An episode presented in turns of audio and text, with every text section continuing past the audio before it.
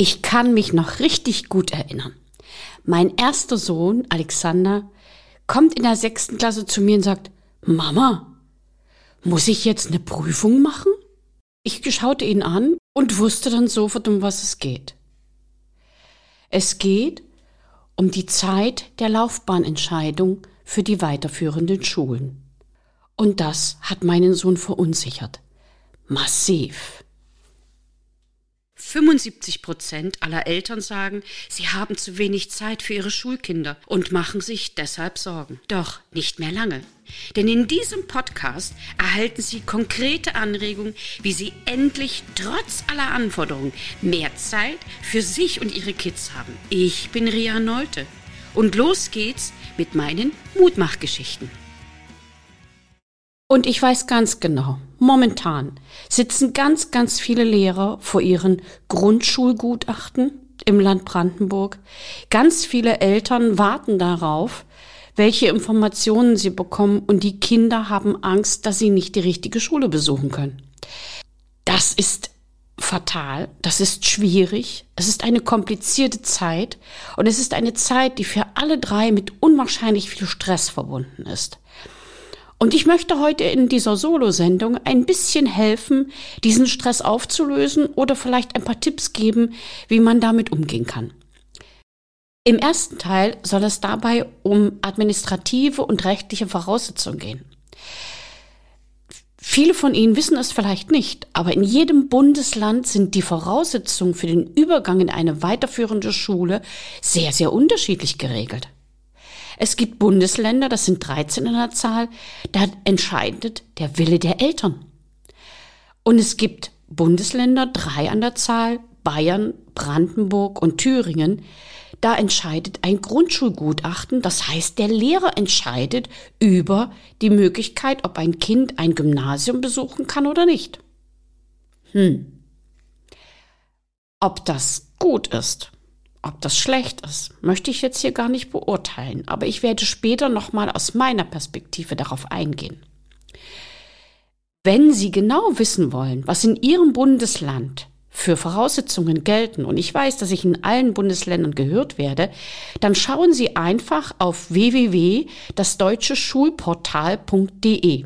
Da finden Sie für Ihr Bundesland ganz konkrete Informationen und auch Termine, bis wann verschiedene Dinge erledigt sein müssen und welche Möglichkeiten Sie als Eltern haben, hier mitzugestalten, auch Einwände abzuwiegen oder mit den Lehrern ins Gespräch zu kommen. Das ist mein erster Tipp. Gleichzeitig möchte ich darauf hinweisen, dass diese Grundschulgutachten ja nicht das einzige sind. Ebenfalls sehr interessant ist, dass in den meisten Bundesländern die Kinder bereits in Klasse 4 diese Situation durchstehen müssen und nur im Land Berlin und Land Brandenburg werden die Schüler erst in Klasse 6 diesem Prozedere unterzogen und es wird entschieden, wohin die Kinder ab Klasse 7 gehen. Dafür benötigt man dann bestimmte Voraussetzungen. Man braucht einen bestimmten Notendurchschnitt. Man muss Prüfungen absolvieren und man muss spezielle Arbeiten schreiben. Mann, das sind die Kinder. Wir Eltern haben eigentlich nur die Möglichkeit, im Hintergrund zu schauen und im Hintergrund zu helfen, dass unsere Kinder nicht vor lauter Stress die Übersicht verlieren. Und das ist mein nächster wichtiger Tipp. Sprechen Sie mit Ihren Kindern über diesen Prozess. Solange man diesen Prozess nicht kennt, solange man nicht weiß, was auf einen zukommt, hat man Angst. Und diese Angst führt dazu, dass man gelähmt ist, dass man seine Leistungen nicht bringen kann und dass man auch nicht weiß, wie lange dauert es jetzt noch? Wie lange muss ich jetzt noch hier arbeiten? Wie lange muss ich noch sitzen? Wie lange muss ich noch lernen? Und wann kann ich vielleicht wieder als Kind spielen gehen? Denn unsere Kinder sind Kinder. Sie haben die Möglichkeit und die Chance zu spielen. Und die nehmen wir ihnen in dieser Zeit. Ganz offensichtlich. Ich habe vor einigen Tagen mit Schülern der siebten Klasse gesprochen und die haben gesagt, ja, das erste halbe Jahr in der Klasse 6 war sehr, sehr stressig. Sie hatten richtig dolle Angst, dass sie es nicht schaffen können. Und sie hatten dann auch Bammel, dass sie nicht an der Schule angenommen werden. Und ich weiß nicht ganz genau, ob wir unseren Kindern diese Situation zumuten müssen. Zu den organisatorischen Dingen würde ich ganz gerne etwas zu den Eltern sagen. Beginnen Sie gemeinsam mit Ihrem Kind bereits ein Jahr vorher, sich die Schulen anzuschauen, die für Sie von Interesse sind. Das heißt, in Klasse 3 oder in Klasse 5 einfach mal zu den Tagen der offenen Tür gehen, sich die Schulen anschauen, einfach mal reinschnuppern, die Lehrer kennenlernen, auch das Ambiente kennenlernen und vielleicht so ein bisschen das Gefühl für die Schule bekommen, wie tickt diese Schule? Jede Schule ist ein Organismus für sich. In manchen Schulen geht es sehr locker zu, in manchen Schulen geht es sehr elitär zu. Und Sie wissen selber, wie Ihr Kind aufgestellt ist und Ihr Kind kann das auch intuitiv entscheiden. Unsere Kinder haben viel, viel mehr innere Weisheit, als wir uns das manchmal vorstellen können.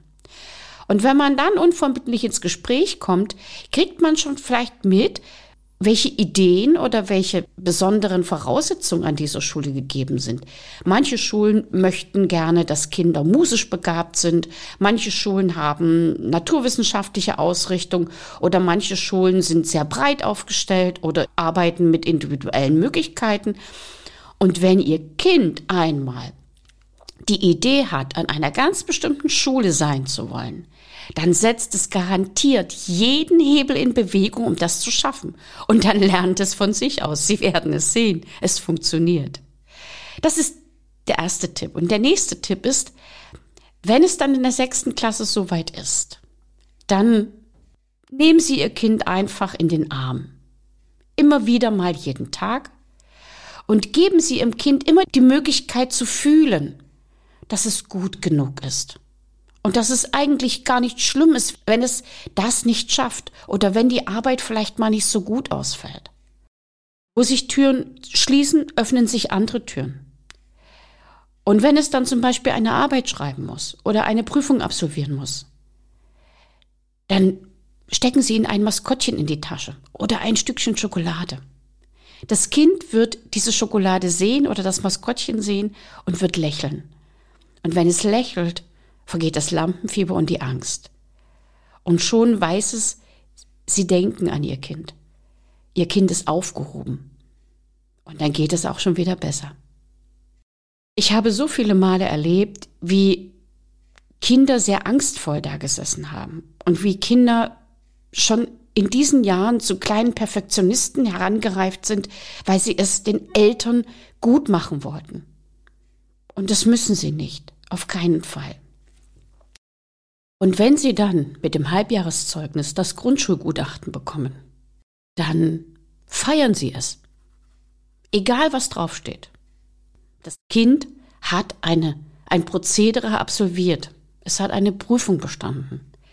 Auch wenn für Sie als Eltern vielleicht nicht der richtige Abschluss jetzt im Vordergrund steht, haben Sie trotzdem auch noch die Möglichkeit, hier intervenierend einzugreifen. Es gibt unabhängig davon, ob Ihr Kind die Zugangsberechtigung zum Gymnasium geschafft hat, die Möglichkeit, an bestimmte Gymnasien heranzutreten, mit dem Gymnasium zu telefonieren, einen Termin auszumachen und zu bitten, dass das Kind einen Lokaltermin bekommt. Das heißt, das Kind wird für zwei, drei Tage an dieser Schule äh, unterrichtet. Die Lehrer werden kleine Prüfungssituationen einbauen und das Kind wird beobachtet. Und dann kann man immer noch entscheiden, auch wenn es vielleicht etwas wackelig ist mit dem Grundschulgutachten, ob das Kind an dieser Schule aufgenommen werden kann oder nicht. Darüber hinaus ist es von großer Bedeutung, dass ja auch in den anderen Schulen, zum Beispiel in den Gesamtschulen, es die Möglichkeit gibt, das Abitur abzulegen. Aus meiner Perspektive ist es vielleicht sogar die bessere Variante, wenn allen Kindern die Möglichkeit geben wird, jeden Schulabschluss zu machen. Denn ich weiß es nicht, ob man in Klasse 4 oder in Klasse 6 schon entscheiden kann, ob ein Kind das Abitur ablegt. Schon einfach statistische Zahlen sagen uns, 44 Prozent der Schüler besuchen ein Gymnasium, aber nur 24 Prozent der Schüler machen das Abitur. Das heißt, diese konkrete Information, das Kind kann ein Gymnasium besuchen, heißt noch lange nicht, dass das Kind das Abitur macht. Hat man sich verschätzt? Hat man sich vertan? Hat man das Kind falsch eingeschätzt? Das alles sind Fragen, die mit dieser Statistik in Verbindung stehen. Bezüglich der Verantwortung der Lehrer möchte ich einiges zu bedenken geben. Ich weiß, dass Lehrer sich diese Aufgabe nicht leicht machen. Ich weiß aber auch, dass in der heutigen Zeit uns Lehrern immer, immer mehr Arbeit übergeholfen wird und dass eine individuellere Arbeit immer weniger möglich ist. Ich habe vor kurzem gelesen, auch gerade im deutschen Schulportal, dass in 50 Prozent aller Schulen viele Schulentwicklungspläne, also Programme, wie man Schule verbessern kann, auf Eis gelegt wurden, weil die Lehrer es einfach gar nicht mehr schaffen, innovativ etwas Neues zu gestalten. Wir schaffen es kaum, unsere regulären Arbeiten zu organisieren, den Unterricht abzudecken. Es fehlen überall in jedem Bundesland unwahrscheinlich viele Lehrkräfte. Ein Drittel aller Lehrkräfte sind Quer- und Seiteneinsteiger.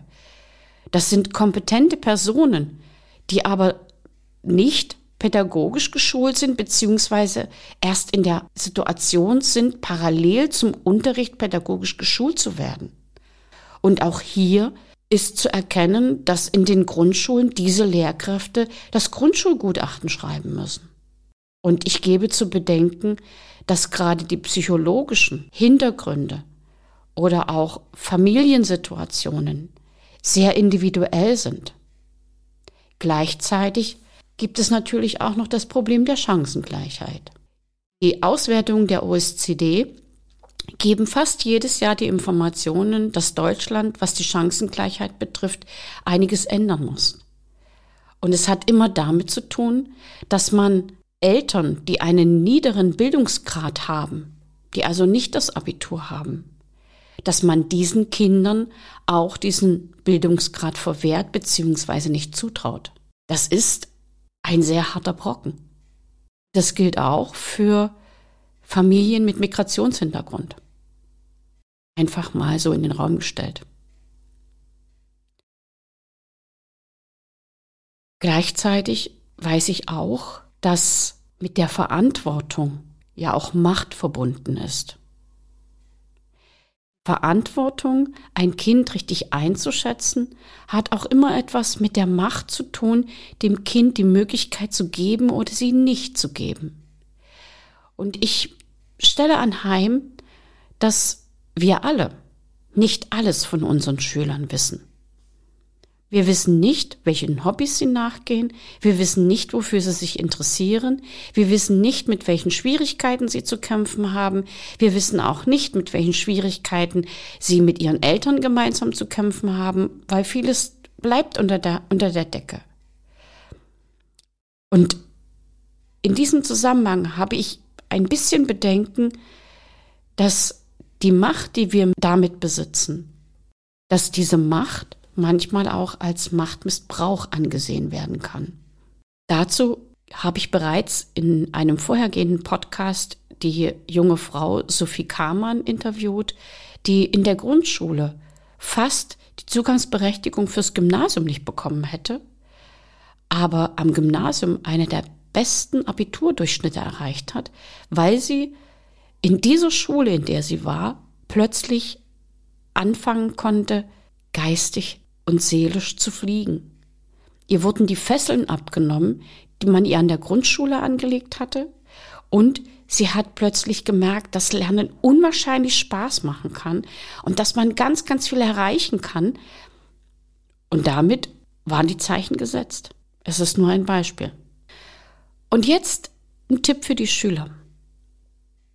Also, ich habe bereits an Gesamtschulen gearbeitet, ich habe an privaten Schulen gearbeitet, ich habe an Gymnasien gearbeitet. Und es hat mir immer Spaß gemacht. Und die Kinder waren immer toll. Ihr seid nicht besser oder schlechter, wenn ihr diese oder jene Schule besucht. Ihr seid ihr. Und ihr seid immer etwas ganz Besonderes. Und wenn ihr mal diese eine Arbeit nicht richtig schreibt oder diese Prüfung verhaut, das hat nichts damit zu tun, dass ihr tolle Menschen seid. Ihr seid echt klasse. Ihr könnt so viel und wir können so viel von euch lernen. Und wenn ihr euch etwas in den Kopf setzt, dann könnt ihr das auch wuppen. Ich weiß das. In uns allen steckt viel, viel mehr, als wir uns das manchmal zutrauen. Und natürlich wächst man mit seinen Aufgaben. Und auch deshalb ist es vielleicht gar nicht so einfach zu sagen, sie schafft das Abitur nicht. Man weiß es doch gar nicht. Wenn jemand etwas will, wenn sich jemand etwas in den Kopf setzt, dann kriegt er das auch hin. Und ich glaube, für uns alle ist es das Wichtigste, für Eltern, für Lehrer und auch für die Kinder, dass wir in diesem Prozess gemeinsam hineingehen, um mit dem Kind das Beste zu erreichen. Das heißt, wir wertschätzen das Kind in dem Willen, den es hat, in dem Ziel, das es hat und wir können begleiten. Wir haben die Möglichkeit, das Kind in diesem Prozess zu begleiten und zu unterstützen, aber das Kind ist der Mittelpunkt dieses Prozesses und nicht das Objekt. Und das sollten wir im Auge behalten. Und wenn wir dann noch Fehler zulassen, weil man aus Fehlern lernt, und auch die Angst zulassen, mit der man arbeiten kann und durch sie hindurchgehen kann. Und wenn wir alle den Mut haben zu sagen, wir kriegen das gemeinsam hin, dann wird es ein guter Prozess. Und ich wünsche allen da draußen, die jetzt gerade auf ihr Grundschulgutachten warten, alles, alles Gute. Und wir wuppen das. Wir schaffen das. Wir kriegen das hin. Egal, wo du hingehst, es wird immer Lehrer geben, die dir helfen, dich unterstützen und dir die Möglichkeit geben, deine Zukunft aufzubauen. Und wenn sie noch mehr mit mir zusammenarbeiten wollen und Gedanken austauschen wollen, dann melden Sie sich unter rianolte at rino-story.de oder Sie schauen sich meine Website an, rino-story.de. Ich freue mich auf Sie. Gemeinsam schaffen wir es. Und das war sie schon wieder, die extra Portion Mutmachgeschichten. Und wie immer, ich freue mich auf Ihre Rückmeldung an podcastrino.rianolte.de. Als kleines Dankeschön für Sie und Ihre Treue erhalten Sie ein kostenloses 15-minütiges Beratungsgespräch mit mir. Bis zum nächsten Mal. Herzlich, Ihre Ria Nolte, bekannt als Rino Mutmacherin.